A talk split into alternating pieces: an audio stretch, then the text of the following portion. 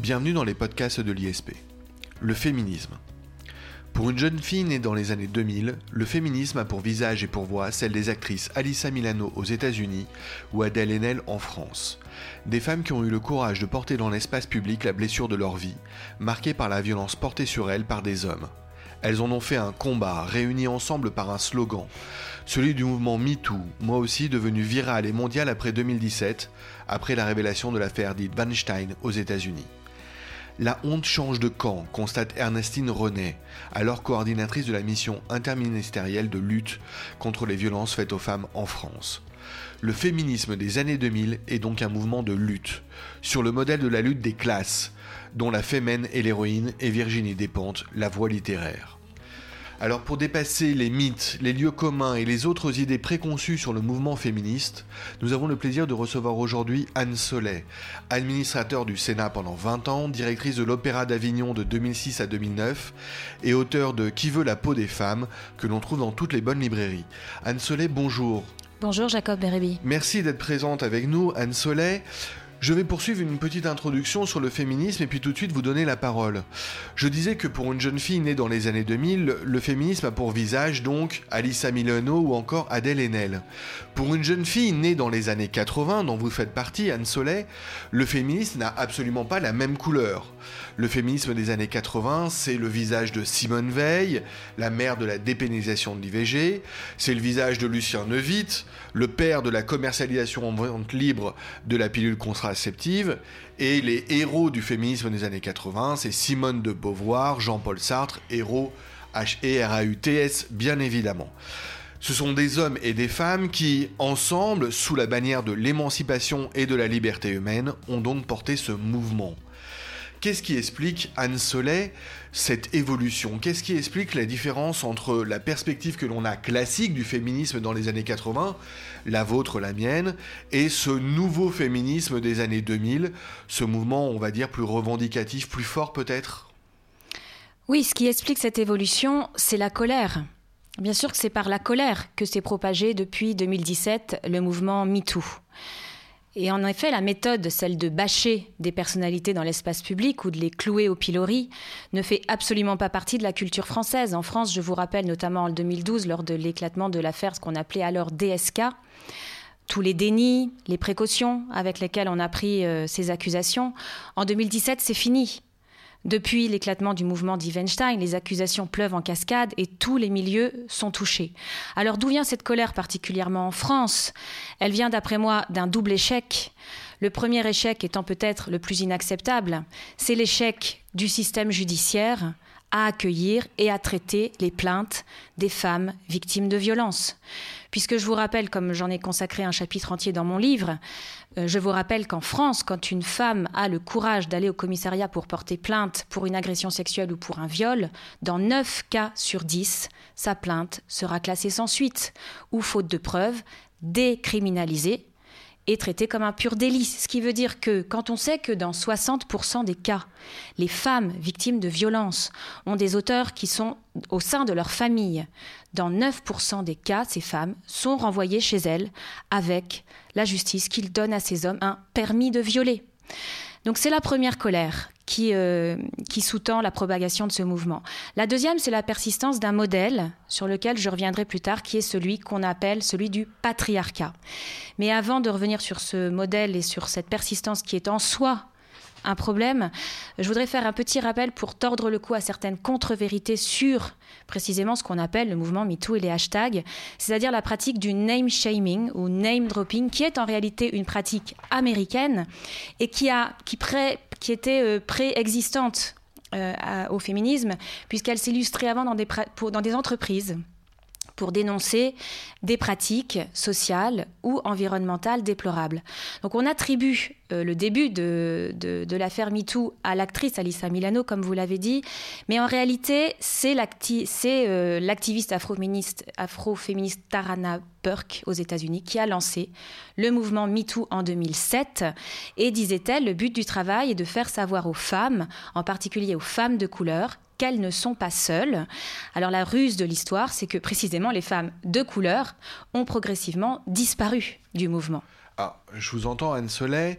Est-ce que je peux vous demander de nous faire un petit rappel sur l'affaire d'Id Weinstein pour que tous nos auditeurs puissent eh bien, prendre la prendre conscience de ce nouveau féminisme. Oui, tout à fait. Alors en octobre 2017, le New York Times et le New Yorker rapportent qu'une douzaine de femmes accusent Harvey Weinstein, producteur de cinéma américain renommé, de harcèlement sexuel, agression sexuelle ou viol. Peu après la révélation des premières accusations, Harvey Weinstein est licencié de sa compagnie, preuve que ces accusations sont fondées.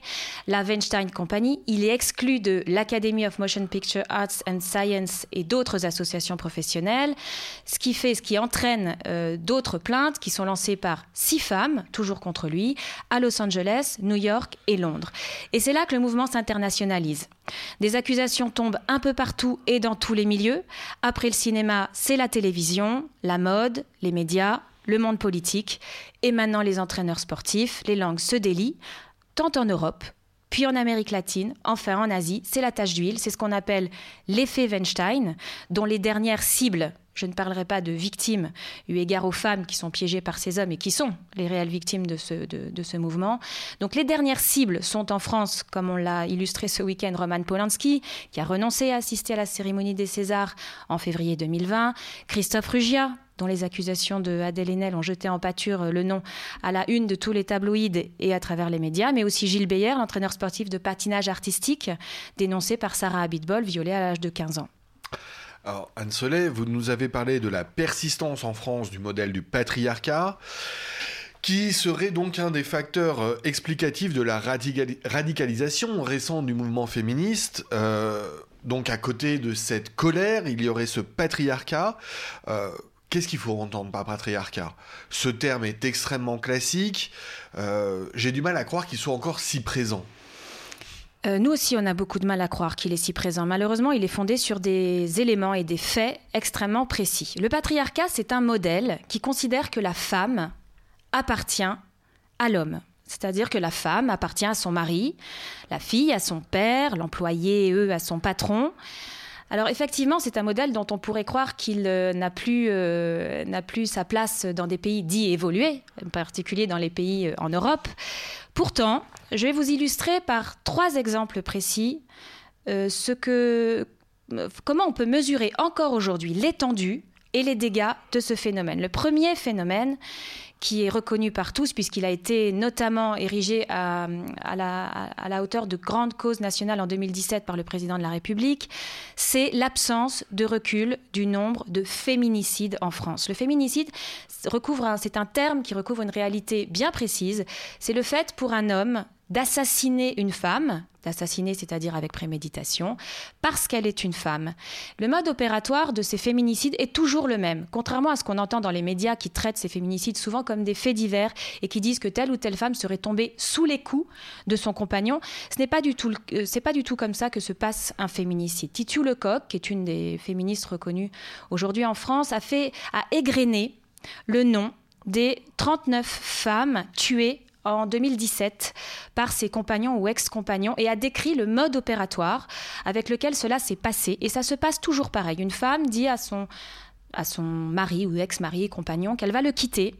Cet homme ne le supporte pas et la tue. Quand on entend la parole des auteurs, ce qui à mon avis est le plus, euh, le plus instructif sur ces sujets, les auteurs qui évidemment sont condamnés, se retrouvent en prison à des longues peines, disent tous la même chose. Ils disent C'était ma femme, elle m'appartenait, elle m'a quitté, je l'ai tuée, j'ai vengé mon honneur.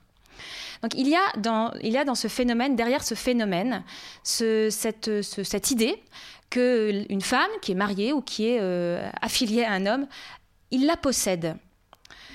Donc je pense que c'est un des, à mon avis, un des, une, des, euh, une des problématiques les plus et une des problématiques que, dont, dont, devraient se saisir très rapidement les pouvoirs publics et notamment la justice. Le premier exemple, c'est le féminicide. La, deuxième exemple, c'est celui des, de la représentation des femmes dans les conseils d'administration. Donc en, la loi du 27 janvier 2011 relative à la représentation équilibrée des femmes et des hommes au sein des conseils d'administration a fixé aux entreprises un objectif de représentativité des femmes, de présence des femmes dans les conseils qui était à cette époque largement, même majoritairement, voire exclusivement masculin.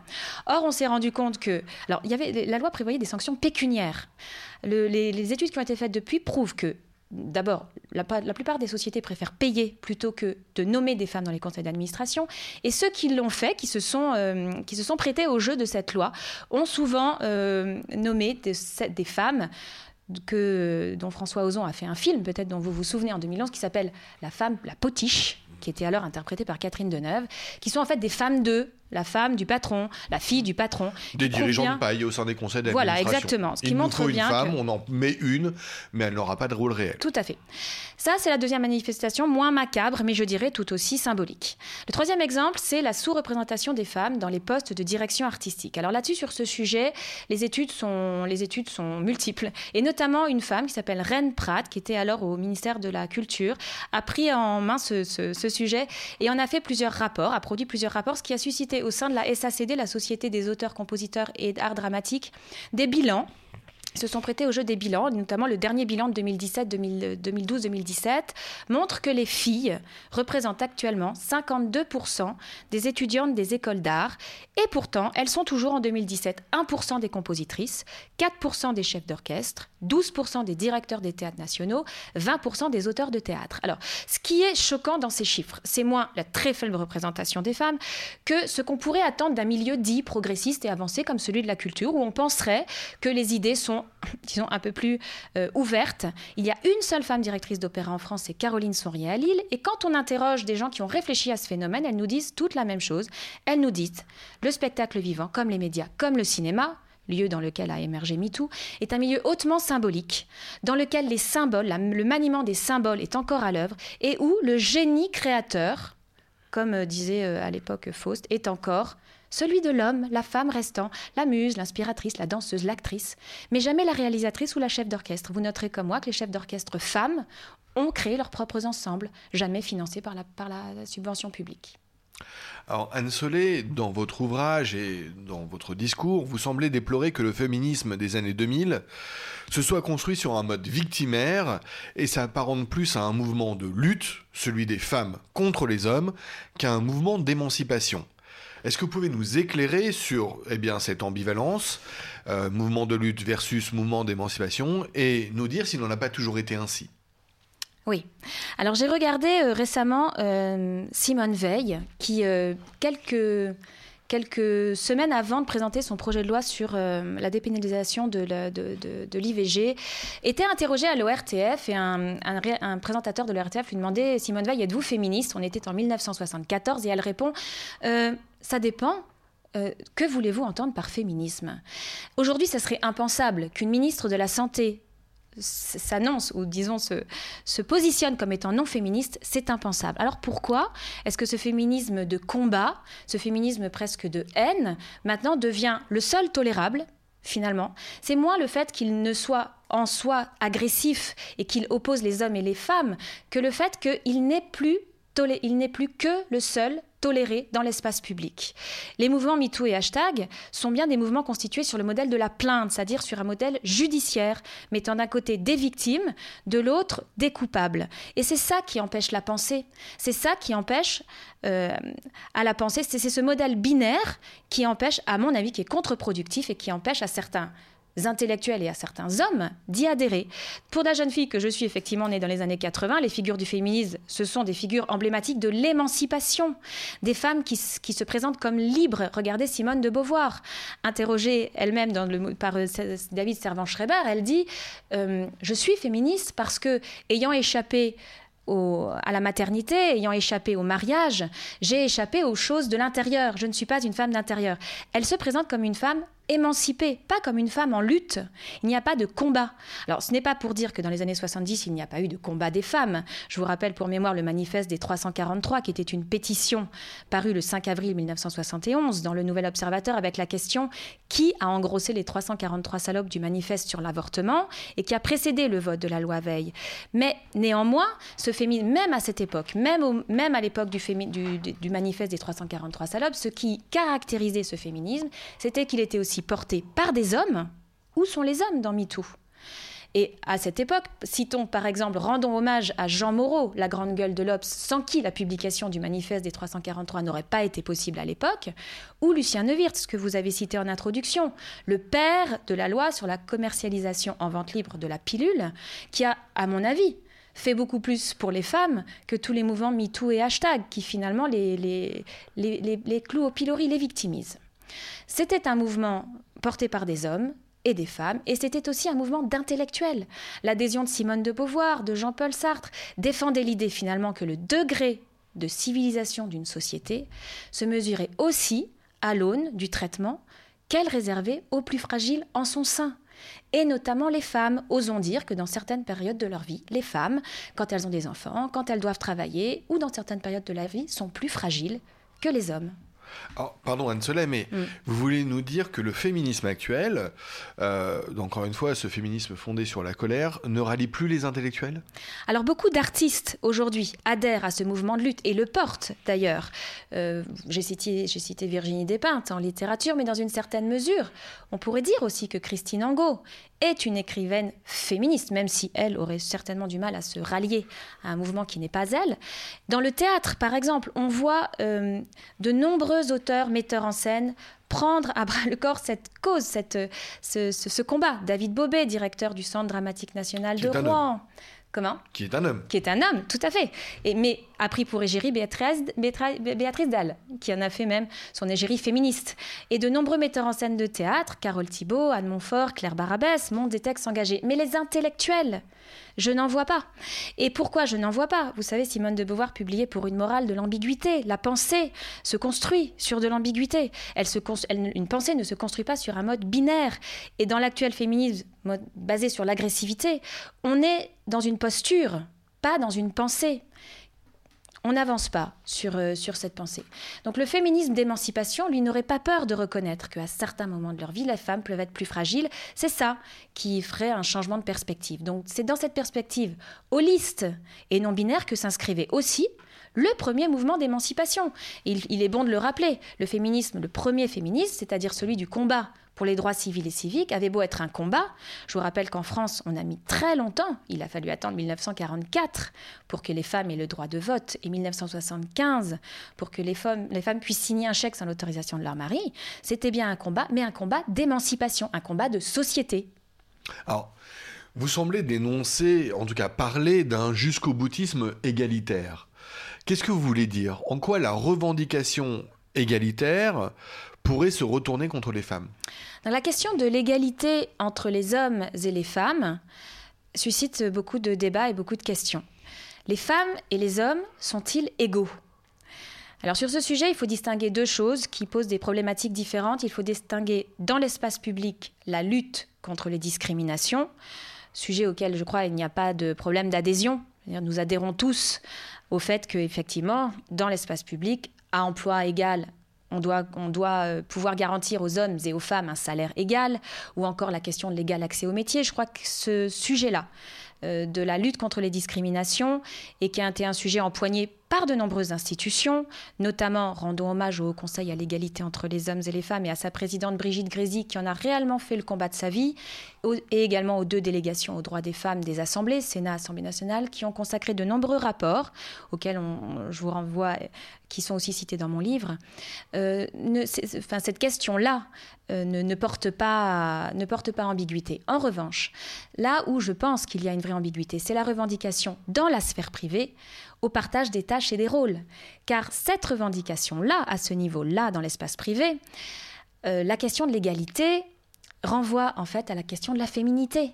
C'est-à-dire qu'est-ce qui reste de la féminité dans la sphère privée quand on demande à une femme d'empoigner les mêmes quand on demande à un homme et une femme d'engager, de s'engager dans les mêmes tâches et dans les mêmes rôles.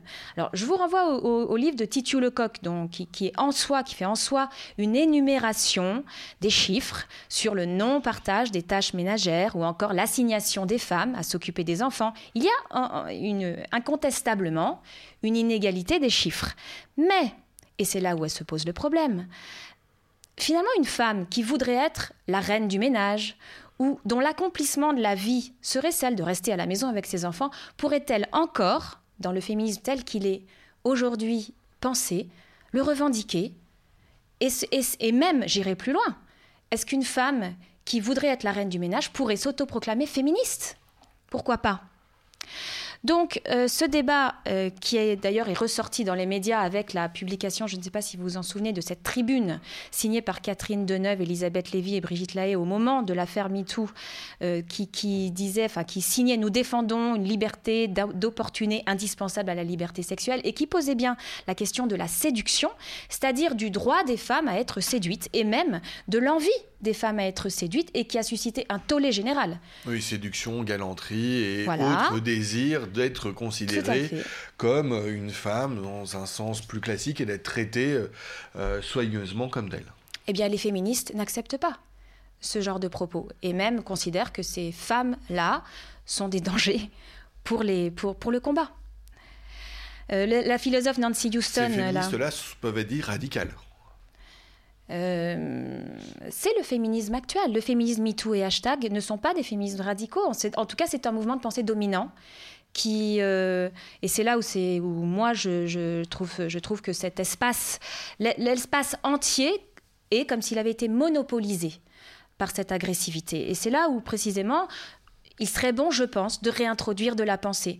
C'est ce que fait d'ailleurs Nancy Houston, qui est une philosophe, euh, écrivaine, romancière, euh, qui euh, a, édité, a publié il y a 2-3 ans un livre qui s'appelle Reflet dans un œil d'homme, et qui explique, et c'est d'ailleurs je réponds comme ça à votre question sur l'égalité, le jusqu'au boutisme égalitaire dont vous parliez tout à l'heure, sur lequel vous m'interrogiez, qui, qui dit que finalement le féminisme, celui de, de MeToo et d'Hashtag, nie le fait que de tout temps, et encore aujourd'hui, les femmes et les hommes se reniflent, se tournent autour. Le rapport des femmes et des hommes n'est pas dans un rapport d'égalité.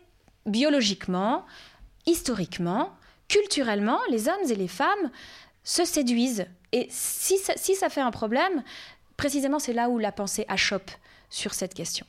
Alors Anne Solé, pour vous qui posez la question de la féminité, de sa confrontation qui ne devrait peut-être pas avoir lieu d'ailleurs avec la notion de féminisme, vous posez cette question de la féminité notamment dans votre livre intitulé Qui veut la peau des femmes, qui est paru en 2019, hein, je le rappelle, chez Le Passeur éditeur. Euh, quel est l'avenir du féminisme, Anne Soleil? Est-il diluable dans euh, ce grand tout victimaire de la revendication égalitaire? Est-ce qu'il n'y a pas une autre voie? Est-ce qu'on ne peut pas chercher ensemble euh, eh bien, à réconcilier féminité féminisme, hommes et femmes? Et finalement, euh, ne peut-on pas dépasser presque ces lieux communs et trouver quelque chose qui, contente, qui nous contente tous? Ben, Je l'espère. J'espère qu'une fois la colère passée, une fois euh, la parole libérée, une fois les cibles, euh, peut-être euh, que cela arrivera le jour où les cibles précisément demanderont pardon. Peut-être c'est ce qu'on attend d'ailleurs de Roman Polanski, de Christophe Rugia, de Gilles Beyer, qu'ils demandent pardon parce qu'on les a pas beaucoup entendus aujourd'hui. Et je pense que effectivement le, le, féminisme, si on veut en tout cas en faire un projet de société et redevenir un mouvement d'émancipation, ne doit plus aujourd'hui se réduire à cette confrontation. Et j'irai même plus loin, je dirais qu'il ne peut plus se réduire à la question du genre. Parce qu'en réalité, si vous regardez bien, j'ai entendu à la cérémonie des Césars le réalisateur euh, du film Les Misérables dire L'ennemi, ce n'est pas l'autre, l'ennemi, c'est la misère. Et en réalité, c'est ça qu'il faudrait que les femmes euh, dites activistes regardent en face. Une femme qui serait de catégorie euh, sociale, professionnelle inférieure, qui serait noire, c'est-à-dire qui cumulerait sur elle des critères euh, aggravants dans notre société, aurait, serait beaucoup plus mise en danger par, par exemple, une patronne que par un homme. la menace d'une femme peut aussi être une autre femme. On n'est pas dans une, on n'est plus dans un, dans un modèle où le genre explique euh, disons que il faut, il faut réfléchir à la façon dont la société traite les plus fragiles en son sein. Et Virginie Despentes, qui est une femme qui a écrit Vernon Subutex, donc qui connaît bien ce phénomène de la misère, qui au-delà de son féminisme est une femme qui a une empathie profonde pour la misère, disait et écrit récemment le féminisme est une aventure collective pour les femmes, pour les hommes et pour les autres, une révolution bien en marche, une vision du monde, un choix. Il ne s'agit pas d'opposer les petits avantages des femmes aux petits acquis des hommes, mais bien de tout foutre en l'air. Alors sans tout foutre en l'air, on pourrait quand même repenser à ce que le féminisme redevienne euh, peut-être même la figure de proue d'un système qui serait celui qui refuserait les systèmes de domination, quels qu'ils soient, des hommes sur les femmes, mais aussi des femmes de catégories sociales professionnelles sur les autres, des races sur d'autres, c'est-à-dire un système qui serait un modèle bah, de renverser la table des systèmes de domination, quels qu'ils soient. Anne Soleil, merci. Je dirais en conclusion que l'on a bien relevé que euh, si la colère euh, euh, qui accompagne le féminisme des années 2000 est parfaitement légitime, cette colère ne doit pas se cristalliser dans la haine. Et je crois qu'avec vous, on va s'accorder sur l'idée que on devrait pouvoir avoir un nouveau projet de société, effectivement, où on pourrait dépasser à la fois ce féminisme radical, peut-être dépasser la question du genre, et s'inscrire effectivement dans un projet égalitaire, mais qui n'aurait pas vocation à imposer euh, à tous, mais au contraire à laisser à tous la possibilité de choisir. Euh, Anne Soleil, merci euh, encore une fois de votre éclairage et merci de tous les apports que vous avez pu réaliser à cette importante question. Merci Jacob Bérébi. Au revoir à tous.